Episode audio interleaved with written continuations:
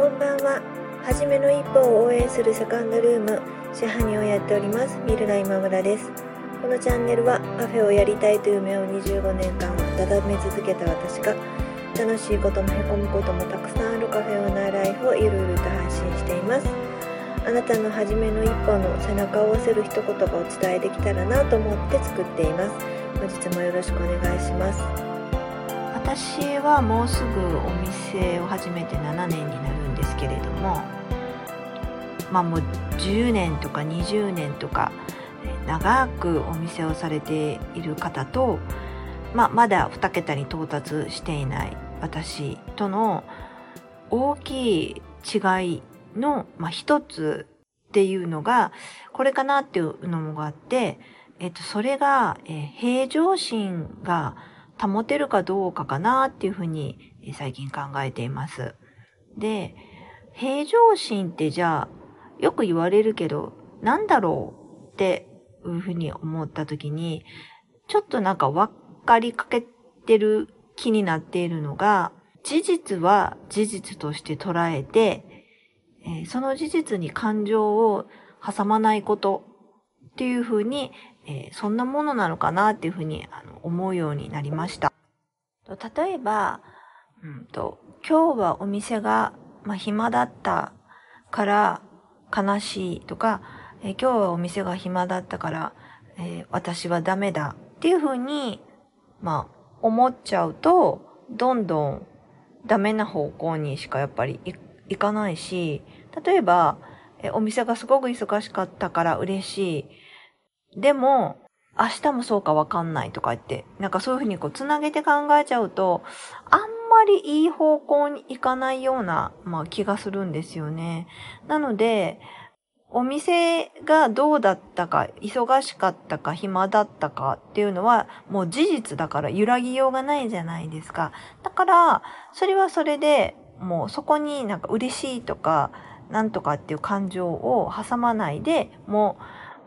今日は、えー、お客さんが何人でした？おしまい。みたいな感じで捉える。もしそこにどうしても、うん、感情を挟むとしたら、まあ、忙しかったなら忙しかったなりに来ていただいたお客様に感謝する。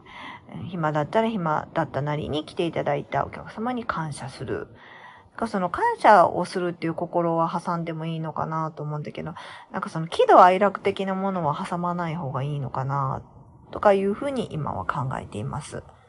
これあの、ちょっと前までは、例えばお店が忙しかったら、まあ売り上げが上がって嬉しいのは当たり前で、お店が暇だったら、まあ悲しい、悲しいというか寂しいというか辛いのは当たり前だから、感情と事実を切り離すなんてできないじゃんっていうふうに思ってたんですけども、なんかそれがだんだんちょっとできるようになってきたんですね。お店をずっと長く続けられてる方っていうのは、そういうことが、できる。それが、平常心の一つなのかなっていうふうに思うようになりました。これって、お店が、まあ、暇だとか、忙しいとかいうこと関係なく、こう、安穏と過ごすという意味の平常とはちょっと違うと思うんですよね。やらないといけないこと、例えば集客とかだったら、暇だろうが忙しかろうがやっぱやらないといけないと思うんですよ。だから、お店の状態に自分がやらないといけないことが左右されるっていうのが良くないのかなと思ってて、忙しくても暇でも、うん、やらないといけないことは、事実にこう揺らがされた感情にまた影響を受けてやったりやらなかったりではなくて、やらないといけないことも粛々と淡々とやっていく。毎日のお店の状態を捉えるのも、えー、粛々と淡々と捉えていくっていうのを混じらずにやるっていうことが大事なのかなっていうふうに思ってます。ドーンと構えてろっていうことなのかもしれないですよね。あの細かいことに左右されないで地に足をつけて毎日を過ごせっていうことなのかもしれません。それが平常心ってことなのかもしれません。そしてお店をやってる人、えー、はこれを続けるっていうのが多分難しいんじゃないかなっていうふうに思っています、え私も、えまだまだ道半ばで、えこれからも頑張ってドーンと構えていきたいと思います。今日も聞いていただきましてありがとうございました。セカンドルームでした。おやすみなさい。